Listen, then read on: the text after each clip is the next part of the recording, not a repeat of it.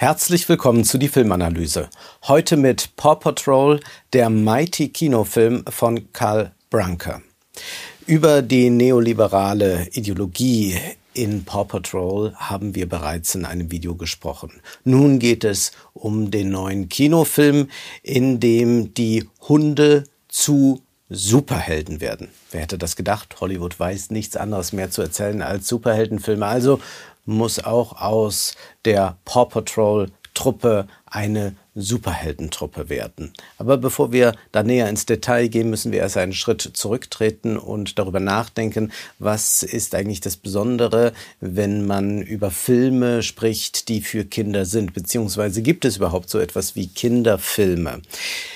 Neil Postman würde sagen, eigentlich nicht. Wir haben so etwas wie Kinderbücher, äh, weil man sich ja erst einmal, wenn man liest, äh, das peu à peu erschließen muss. Erst einmal das Lesen selbst und dann auch kompliziertere Texte zu verstehen. Bei Bildern ist das, sagt Neil Postman, völlig anders. Er bezieht sich hier besonders auf das Fernsehen und er richtet diese Kritik in das Verschwinden der Kindheit vor allem gegen das Fernsehen, aber wir können das natürlich erweitern auch auf das Kino. Und Neil Postman sagt da an einer Stelle sehr eindrücklich, dass wir es nicht mehr mit einer Informationshierarchie zu tun haben beim Fernsehen. Er sagt, vom Fernsehen jedoch wird dieser Informationshierarchie die Grundlage entzogen. Das heißt, alle Bilder können gesehen werden von Kindern wie von Erwachsenen. Das äh, ist nicht so, dass man es wie bei einem komplizierten Text einfach mit einem verschlossenen Werk zu tun hat, dass man sich erst erschließen muss, vielleicht auch dadurch, dass man älter wird. Was hat das nun zur Folge? Postman schreibt, entscheidend ist, dass das Fernsehen Informationen in einer Form präsentiert, die unterschiedslos jedem zugänglich ist. Und das bedeutet, das Fernsehen braucht nicht zwischen den Kategorien Kind und Erwachsener zu unterscheiden. Nun gibt es ja Kinderprogramme und wir können uns jetzt fragen, wie ist das bei Paw Patrol? Paw Patrol richtet sich ja dezidiert an Kinder, nicht an die Eltern. Die Eltern müssen es nur ertragen. Es ist nicht wie in den Animationsfilmen aus dem Hause Pixar, wo man jung und alt bedienen will. Die Hunde und ihre Mitstreiter, die sind ganz putzig gezeichnet. Wir haben äh, Stimmen, die für Kinderohren sind, Pointen, die für Kindergemüter sind. Die ganze Überdrehtheit ist die Summe des äh, dominierenden und enervierenden Kinderfernsehens, das man so kennt oder auch nicht kennt. Man kann fast sagen, äh, das Süßliche, was die Kulturindustrie produziert, deckt sich mit dem Zucker, den die Zuckerindustrie produziert. Wie gehen wir nun aber mit Postmans These um? Sie stimmt dennoch. Paw Patrol, The Mighty Movie, ist ein Erwachsenenfilm für Kinder. Hier wird keine kindliche Welt erschlossen, sondern die Kleinen werden vorbereitet auf die Welt der Großen. Die Narrative der großen Welt werden bedient, äh, die Spannungsbögen der großen Welt werden etabliert und die Kinder können es, weil es vor allem die Bilder sind und eine äh, doch recht simple Dialogführung, alles natürlich nachvollziehen. Sagen wir es also gleich, wir haben es hier mit einer Fortsetzung äh, der elenden Blockbuster-Produktion der Gegenwart zu tun, aber es ist auch ideologisch die Vorbereitung auf den Ernstfall. Worum geht es? Das Böse bedroht Adventure City dieses Mal in Gestalt einer finsteren Wissenschaftlerin, äh, diese möchte einen Meteoriten einsetzen, um damit die Stadt in Schutt und Asche zu legen, was die Paw Patrol Hunde natürlich verhindern wollen. Zunächst aber haben die Hunde durch einen anderen Meteoriten bereits Superkräfte erhalten. Jedes Hündchen hat nun eine eigene Superkraft und kann sich so nicht nur der Wissenschaftlerin Victoria Vance in den Weg stellen, sondern auch dem bösen Ex-Bürgermeister Hamdinger. Victoria Vance, genannt V, will mit einem Magneten nun einen weiteren Meteoriten herlocken und dann alles zerstören. Damit dies vereitelt werden kann, gibt es neben der schon etablierten Paw Patrol noch eine Mini Paw Patrol aus Welpen. Wie Tiere und Krieg zusammenpassen. Das erleben wir in den sozialen Medien, wo immer mehr darauf auch gesetzt wird, dass man rührende Geschichten aus Kriegen berichtet, in denen Tiere eine Rolle oder vielleicht sogar die Hauptrolle spielen. Es ist ja alles so süß. Und diese Welpen werden, wie wir im Laufe des Filmes sehen, dann auf einer Militärstation im offenen Meer einem Wehrdienst unterzogen und sind dann gut ausgebildete Kindersoldaten, die jedoch nicht im Namen des Staates, sondern für diese private Söldnertruppe namens Paw Patrol agieren. Das neoliberale Paradigma der Serie und des ersten Kinofilms wird hier nicht verlassen, sondern erweitert. Haben die Hunde in der Serie ein privates Unternehmen vor allem ausgeübt, äh, das staatliche Aufgaben übernimmt äh, im äh, Inland, private Feuerwehr, Polizei, Ordnungsamt etc. ist die Privatisierung nun fortgeschritten. Auch das Gewaltmonopol auf internationaler Ebene wird zu einem Gewaltmarkt. Die Hunde greifen nun stark hoch gerüstet auf dem Feld des Krieges ein. Damit treten sie in die Fußstapfen der Marvel-Superhelden, der Torettos, der Expendables, all das sind dynamische, effiziente Eingreiftruppen, die zur Not den Weltfrieden wiederherstellen können.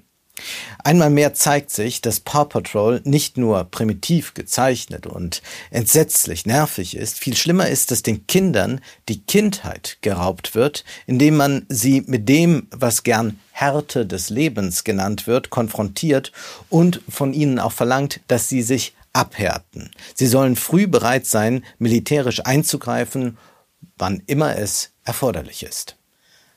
Der erste Eindruck täuscht. Wir haben es an keiner Stelle mit einem Kinderfilm zu tun.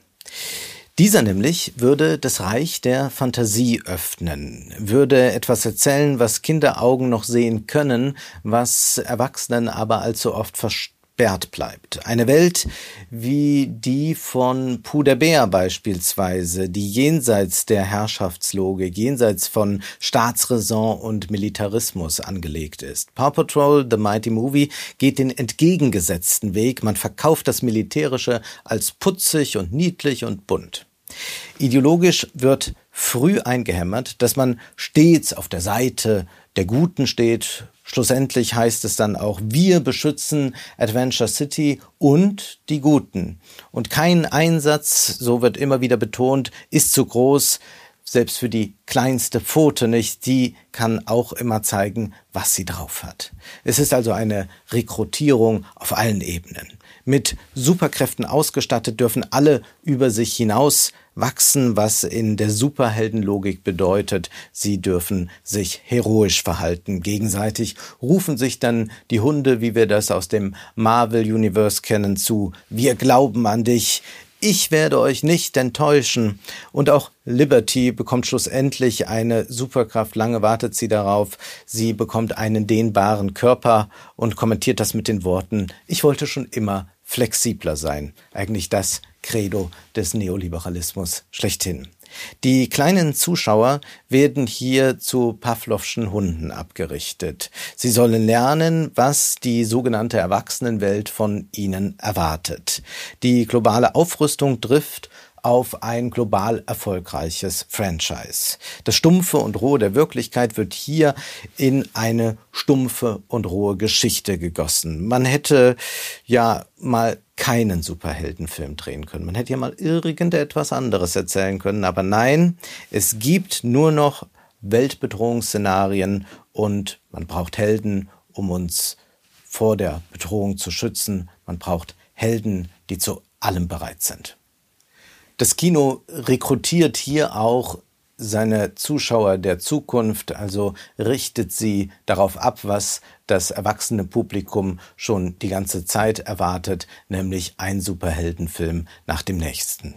Und es liegt selbstverständlich nahe, wenn wir über Hunde sprechen, über die Konditionierung zu reden. Es gab ja dieses berühmte Experiment von Pavlov, wenn man dem Hund Futter zeigt, dann ist es ein unmittelbarer Reiz und dann beginnt die Speichelproduktion. Wenn man einfach nur eine Glocke läutet, dann passiert erst einmal nichts. Bringt man das aber in einen zeitlich engen Zusammenhang. Läutet man erst eine Glocke und danach gibt es immer sehr schnell Futter, wird es irgendwann so weit sein bei dem Hund, dass wenn man die Glocke schlägt, sofort bei dem Hund die Speichelproduktion einsetzt. Wie, wie verläuft nun die Kinokonditionierung? Gewisse Figuren oder Narrative wie ästhetische Versatzstücke haben sich als gut und richtig eingeprägt, sie werden einem eingehämmert und wir werden auf diese konditioniert. Der kleinste Hund, so lernen wir früh, hier in diesem Film ist immer der größte Held und wir können das dann auf alle weiteren Filme, die kommen werden, übertragen, sodass wir immer schon wissen, ah ja, so verläuft das also, so muss es sein. Schurken sehen wie Schurken aus und wenn die Welt bedroht ist, dann schlagen die Macher bei uns sofort die Glocke und wir sagen, die Welt muss gerettet werden, was immer auch kommt, sie muss gerettet werden. Wir stellen keine anderen Fragen mehr. Wir Rennen zum Fressnapf. Gilt das nicht auch für politische Schlagworte? Ja, sagt Herbert Marcuse in seinem Buch Der eindimensionale Mensch. Und in gewisser Weise ist dieser Titel ideal für Paw Patrol, denn herangebildet werden hier eindimensionale Menschen. Und Marcuse schreibt nun, in diesem behavioristischen Universum tendieren Wörter und Begriffe dazu, zusammenzufallen und vielmehr, oder vielmehr der Begriff wird tendenziell durch das Wort absorbiert. Jener hat keinen anderen Inhalt als den, den das Wort im öffentlichen und genormten Gebrauch hat. Und das Wort soll nichts über das öffentliche und genormte Verhalten hinaus bewirken. Das Wort wird zum Klischee und beherrscht als Klischee die gesprochene oder geschriebene Sprache. Die Kommunikation beugt so einer wirklichen Entwicklung des Sinnes vor. Es ist jetzt sehr abstrakt formuliert, aber was ist damit eigentlich gemeint? Nun, es gibt ja ganz viele Hochwertwörter im Diskurs, die immer so gebraucht werden und alle dicken sofort und sagen, ja, ja, so ist es wohl. Da wird auch so eine Glocke geschlagen und sofort wissen alle Bescheid und damit ist aber auch gesetzt, was wir unter den Worten zu verstehen haben. Marcuse schreibt weiter, an den Knotenpunkten des Universums der öffentlichen Sprache treten Sätze auf, die sich selbst bestätigen, die analytisch sind und gleich magisch-rituellen Formen funktionieren funktionieren. Indem sie dem Geiste des Empfängers immer wieder eingehämmert werden, bringen sie die Wirkung hervor, ihn einzuschließen in den von der Formel verordneten Umkreis von Bedingungen. Und diese Einschließung ist jetzt interessant. Er sagt, Substantive wie Freiheit, Gleichheit, Demokratie und Frieden implizieren analytisch eine bestimmte Reihe von Attributen, die immer dann auftreten, wenn das Substantiv ausgesprochen oder geschrieben wird. Und das bedeutet dann, diese ritualisierten Begriffe, die werden gegen den Widerspruch immunisiert, schreibt Marcuse. Und so führt das dazu, indem man diese Begriffe einfach nur noch aufruft, wie man die Glocke bei Pavlov erklingen lässt. Damit wird die Tatsache, dass die herrschende Art der Freiheit Knechtschaft ist und die herrschende Art der Gleichheit von außen auferlegte Ungleichheit durch die abgeschlossene Definition dieser Begriffe im Sinne der Mächte, die das jeweilige Universum der Rede modeln, daran gehindert, Ausdruck zu finden. Und so sagt er, das führt dann eigentlich schon in so eine Orwellsche Sprache im Extrem, wenn Krieg dann Frieden ist und Frieden Krieg ist. Und wenn wir jetzt auf diesen Film zurückgehen und uns jetzt nochmal überlegen, was wir eigentlich für ein Ausgangsszenario haben, eine Bedrohung und dann haben wir äh, die Hunde und die Welpen und alle kämpfen gemeinsam mit schwerem militärischem Gerät, dann sehen wir auch hier, wir werden eingeschlossen in ein Bedrohungsszenario, bei dem wir nur noch sagen müssen, ja, ihr müsst kämpfen für die, für die Freiheit und ihr beschützt ja die Guten, das habt ihr doch gesagt. Der Rahmen selbst wird nicht mehr in Frage gestellt. Puh, der Bär würde ja fragen, warum müssen wir überhaupt kämpfen? Warum muss man überhaupt andere beherrschen? Weshalb können wir nicht lieber spielen oder schlafen? Das wären kindliche Fragen, die eigentlich auch Erwachsenen gut täten. Aber diese Fragen stellen sich nicht in diesem Film. Die Hunde stellen sie nicht, aber auch die Macher mit ihrer hündischen Ideologie stellen sie nicht. Es reicht, Freiheit zu rufen und sofort sind alle bereit, diese zu verteidigen, anstatt in Frage zu stellen, ob dies, was da verteidigt wird, wirklich Freiheit bedeutet. Paw Patrol verbietet Kindern die Lieblingsfrage. Was fragen Kinder am liebsten? Warum? Und sie fragen es ja zu Recht am liebsten. Aber dieser Film sagt einfach nur darum. Darum müsst ihr kämpfen, darum müssen Filme so sein und darum seid ihr gefangen in der Blockbuster-Logik. Paw Patrol will, dass die Kinder nur schauen, aber nicht sehen. Das war die Filmanalyse mit Wolfgang M. Schmidt. Ihr könnt den Podcast finanziell unterstützen. Entweder unter www.paypal.me-filmanalyse oder unter der in der Beschreibung angegebenen Bankverbindung. Vielen Dank.